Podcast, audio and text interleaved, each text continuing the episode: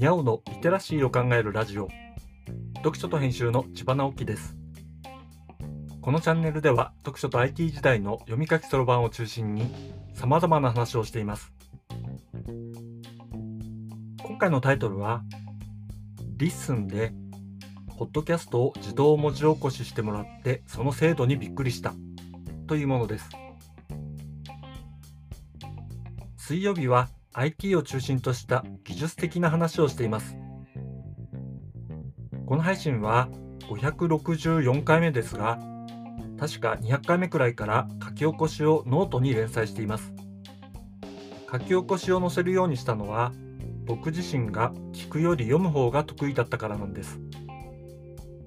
ちょうど Android スマホの Pixel に書き起こしができるレコーダーアプリが搭載されて、それを使って複数メディア展開をしてみようと思ったんですね。ここで言うメディアというのは文字とか音声とか動画みたいな手段とか媒体の意味です。自動書き起こしは誤変換との戦いみたいなところがあってノートに載せる時にはそれを修正することになりますのでついでに見出しをつけたり関連する写真を載せたり参照リンクを分かりやすくつけたりしてしまうのでノートの記事は音声よりも内容が充実してしまうということもちょっとあります。コンテンツはまず台本を書いてそれをもとに話したものを録音して録音したものを編集して BGM をくっつけてポッドキャストとスタンド FM にアップロードして配信予約して配信前にノートを作って配信が始まったらノートに配信リンクを載せて公開するという手順です。この間のどこで自動書き起こしを使うかがちょっとした問題です。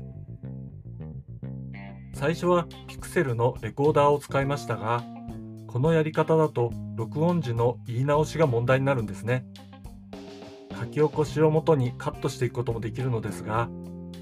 間を詰めたりするのがやりにくいので、結局別のツールでも編集することになってかなり面倒だったんです。それで音声を編集した後に書き起こしをするために LINE クローバノートを使うようになりました。この出力をノートにコピペして編集するという手順で今は運用しています。Pixel のレコーダーも LINE クローバノートも変換精度はあまり変わらず結構誤変換があるのですがそれを直すのもだいぶ慣れました。でも最近すごいサービスが出てきました。リスンというものです。リスンは日本語に訳すと聞くになる英語のリスンで、あまりにも一般的な単語なのでサービスを検索するときには listen.style でやるといいです。このサービスは、ポッドキャストを自動で書き起こしてくれるサービスなのですね。最近始まったばかりのサービスで、開発がどんどん進んでいて、日々新しい機能が追加されていて、そろそろポッドキャストを聞くならこのサービスを使うのがいいかもと思い始めたところです。ポッドキャストは基本的に配信するだけの仕組みでコミュニティ機能がないのですがここを使うと配信内容にコメントを書くようなこともできるようになったりしてかなり魅力的なサービスに進化し始めています。で、このサービスの書き起こす機能がすごく精度が高くて驚きました。まず誤変換が少ないのです。さすがに人名とか固有名詞は難しいですが、それ以外は話し言葉でも割と綺麗に変換してくれます。さらに話題の中に会話的なものとか引用的な文が出てきた時にそれを鍵括弧でくくってくれるような機能もあってこれは僕が編集するよりもクオリティが高いと感じることもありましたもっとすごいのは話の内容から見出しを作ってくれる機能です音声とか動画の配信は聞きたいところを探すのが結構大変ですよね。YouTube にはチャプターをつける機能があって、見出しをクリックしてジャンプできるのですが、このチャプターデータを作るのが大変で、ついているケースは少ないのです。自動作成機能もあるようですが、コンテンツの作りによるようで、大抵はつかないのですよね。それが LISTEN ではかなり良い精度で自動でチャプターがつくのです。これ、リスナー側から見るとかなり便利です。